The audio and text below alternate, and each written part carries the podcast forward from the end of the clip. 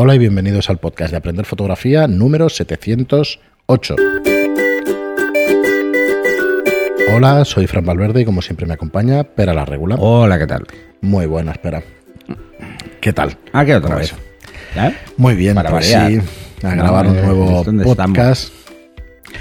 Y bueno, antes de empezar con el tema de hoy, seguimos con objetivos, con los mejores, iba a decir entre comillas, no, los mejores objetivos de, de Canon. Y antes de empezar, pues recordaros como siempre que tenéis nuestros cursos de, para aprender fotografía de la manera más fácil y más rápida en estudiolightroom.es y en aprenderfotografía.online. Acercaros, echarle un vistazo porque están muy bien, es una suscripción tipo Netflix y podéis aprender muchísimo del oficio y de la afición de la fotografía. Y bueno, como decía, estábamos con el ciclo de objetivos.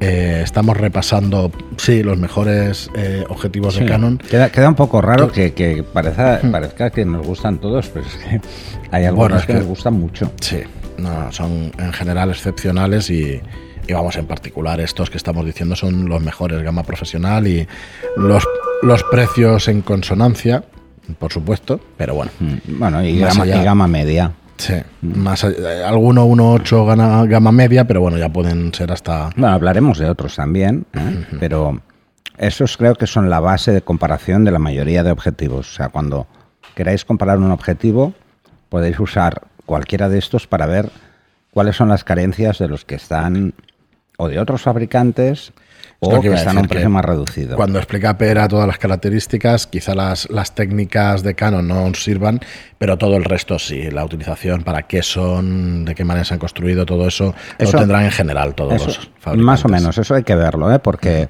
hay algunos objetivos que todos los fabricantes están de acuerdo que sirven para un determinado grupo de fotos o, o unas, llamémosle, especialidades, pero hay otros que no es así. Entonces, ¿dónde podemos comparar realmente? En las características técnicas de los objetivos. Mm, mm, Cosas mm, a veces muy simples y otras veces un poco más complejas como son las Modulation Transfer Function, ¿no? Al menos darnos cuenta cómo va a, tras- a trasladar ese objetivo la resolución y el contraste de la escena que queremos hacer. Eso nos, nos puede ayudar mucho, pero sobre todo lo que nos va a ayudar es tener claro qué cosas los hacen mejores y qué cosas los hacen no tan buenos. ¿eh? Peores, mm, diría que objetivos malos, malos, malos, hay muy pocos. Mm, y es mucho más fácil descartar esos que son muy malos o que no dan lo que se puede esperar. Lo que pasa es que también hay que tener en cuenta que, que es, es así por el precio, muchas veces. ¿eh? No podemos pedirle, por ejemplo, un 50, un 8, que es un objetivo muy barato, mm, que vale apenas 100 euros, mm, con un 50, 1.4 o un 50, 1.2 de, de Canon en los tres. Ahí se vería muy reflejada las tres gamas. ¿eh? La gama muy de iniciación, la gama media y la gama profesional. Eso es. Pero bueno. mm. Eso Muy no bien. pasa con todos, lamentablemente. Hay algunos que no existe gama baja. ¿vale? Pero por el tipo de fotografía para el que han sido diseñadas esas focales. No tiene mucho sentido que, que un, que alguien que está empezando y que realmente lo único que quiere es hacer cuatro fotos tenga que, No, que centrarse en un objetivo que está muy pensado, pues por ejemplo, para hacer macro. ¿no? Porque las macros, a ver, hacer macros no es fácil. Así que alguien que empieza, que no se tire a la piscina con las macros, sino que empiece con otras cosas más fáciles. O que no se tire a la piscina con retrato, salvo el retrato familiar y este tipo de cosas, o el recuerdo, ese tipo de cosas que evidentemente lo hacemos todos, incluso con el móvil, ¿no? Pero si lo que quieres son retratos, pues eh, de más calidad, pues hay que tener en cuenta esos detalles. Muy bien, pues hoy vamos con uno de los que decimos que nos gustan y mucho. A mí me parece espectacular. ¿eh? Bueno, yo no es que me guste mucho, es que envidio a todo aquel que lo tenga, porque Sí. yo lo- cuando lo he usado ha sido el del estudio y entonces mi envidia se incrementa, ¿no? Eh, se incrementa porque es uno de los objetivos que siempre he tenido en la lista, pero por otros motivos eh, nunca ha estado en mi bolsa. Ahora lo he usado Creo que, mucho. no, creo que no hemos dicho cuál es. No, no hemos dicho cuál Ah, es, por vale. eso así mantenemos el suspense. De todas formas está, Está en el título, sí, está en el así que Es un poco absurdo. es un poco ridículo, ¿no? es el EF-135 F2L de Canon. De entrada, Canon no tiene otro objetivo similar. Es un objetivo... Eh, es un, ya hablamos de teles, ¿eh? mm, está entre el tele corto y el tele medio largo, ¿vale? Pero quizá lo que más sorprende de ese objetivo es su apertura. Una apertura F2 es una apertura eh, muy amplia que nos permite hacer bueno, cosas brutales con él. Eh, sobre todo en algo eh, que a mí me apasiona, que es el retrato. Hacer retratos con focales largas es algo que siempre me ha gustado mucho. Y es algo que hago muy habitualmente. Incluso lo he comentado más de una vez que, en, reportaje, bueno, más que reportaje, en street photography o en street style, dentro del mundo de la moda, utilizo mucho un 300 pues este sería quizá el ideal, tanto para estudio como para exteriores.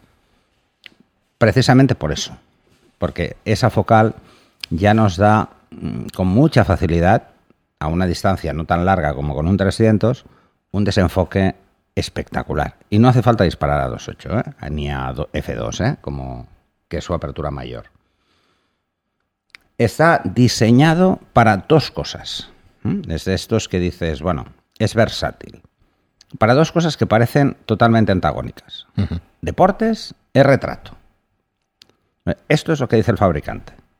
Deportes de interior, sobre todo, es retrato. ¿Por qué mm, deportes?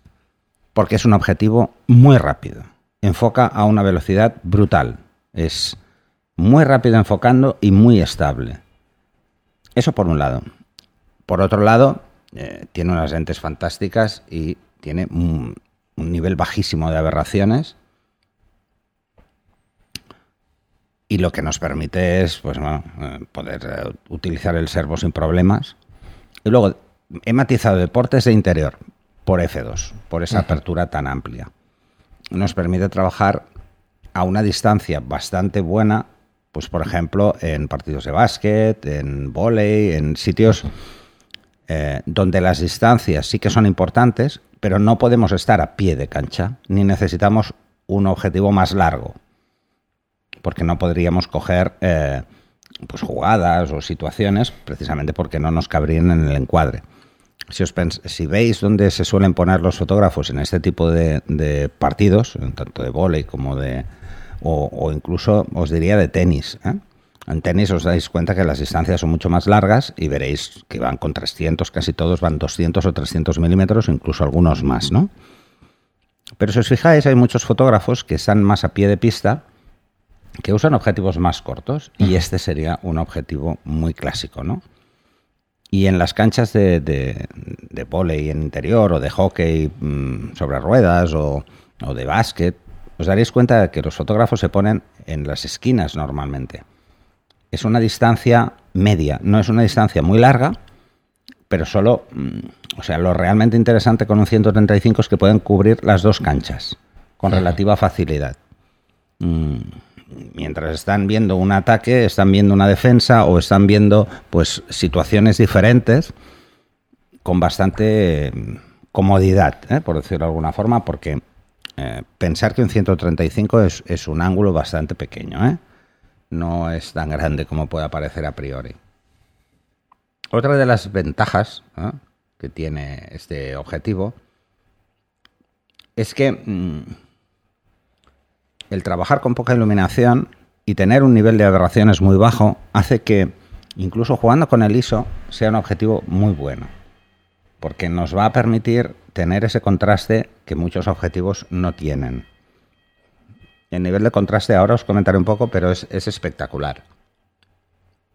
También tiene los revestimientos clásicos que, tienen todos los objetivos de la serie profesional, que es el Super Spectra, que es un revestimiento que lo que produce es evitar luces parásitas y velo óptico, un parasol enorme, con lo que mm, esas luces parásitas son muy difíciles que entren.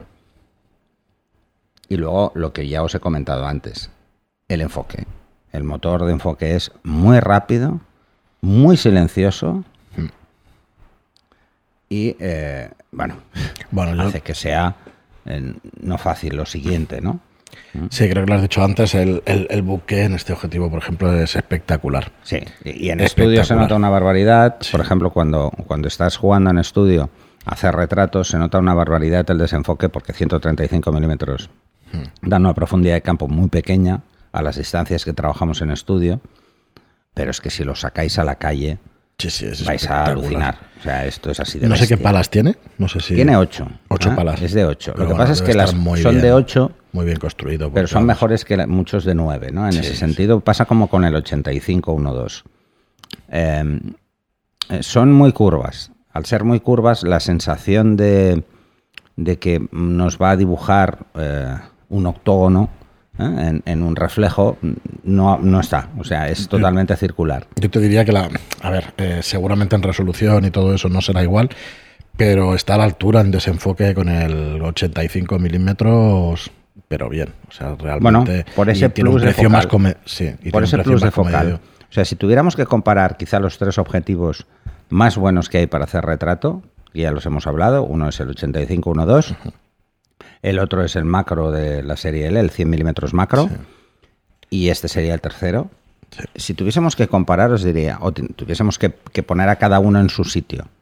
El 85 y el 100 milímetros son ideales para estudio. Ideales. Son dos objetivos fantásticos en estudio, pese a tener una apertura tan amplia que en estudio no se usa. Pero si lo que buscamos es hacer retratos de mucha calidad en exteriores, el 135 probablemente se lleve la palma. Es que es mucho decir, y bueno, ya está más comedido de precio ¿eh? que el 85. Y además es más barato. Sí.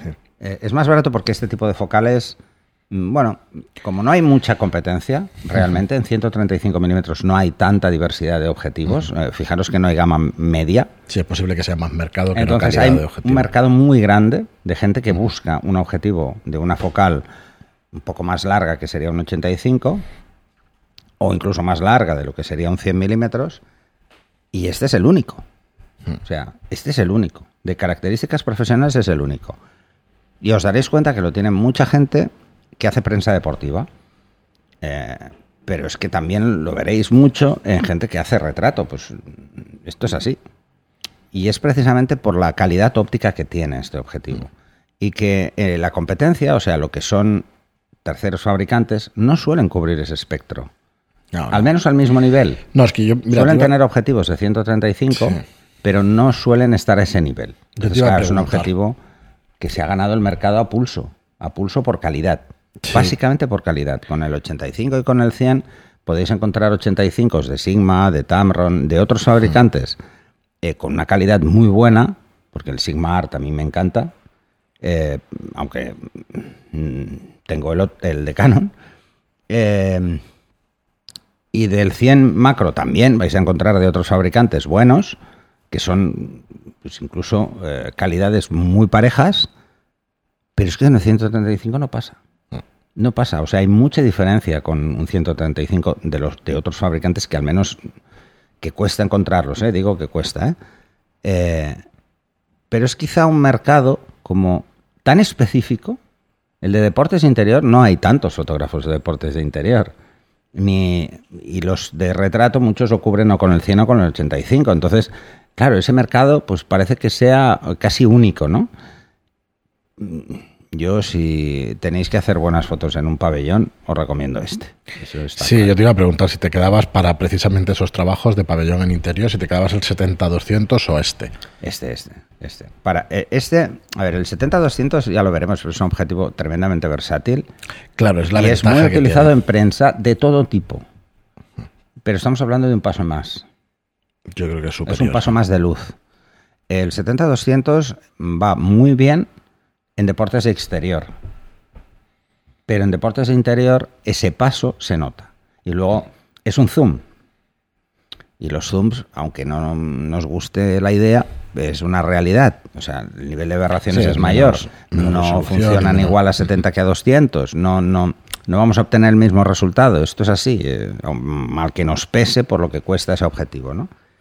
Y ya para acabar, si, si os vais a las Modulation Transfer Function y las comparáis, no es bueno comparar eh, Modulation Transfer Function de una focal con otra, ¿eh? porque cuanto más ángulo tienen las focales, es más fácil que tengan eh, más fallos, sí, sí, ¿vale? fallos. Esto es así, porque la lente es más curva y es más fácil que tengan algunos fallos. Pero si lo comparáis con, por ejemplo, eh, otros teles más largos, ¿eh? o incluso con el 100, pues os daréis cuenta de que las curvas son espectaculares, tanto en contraste como en resolución.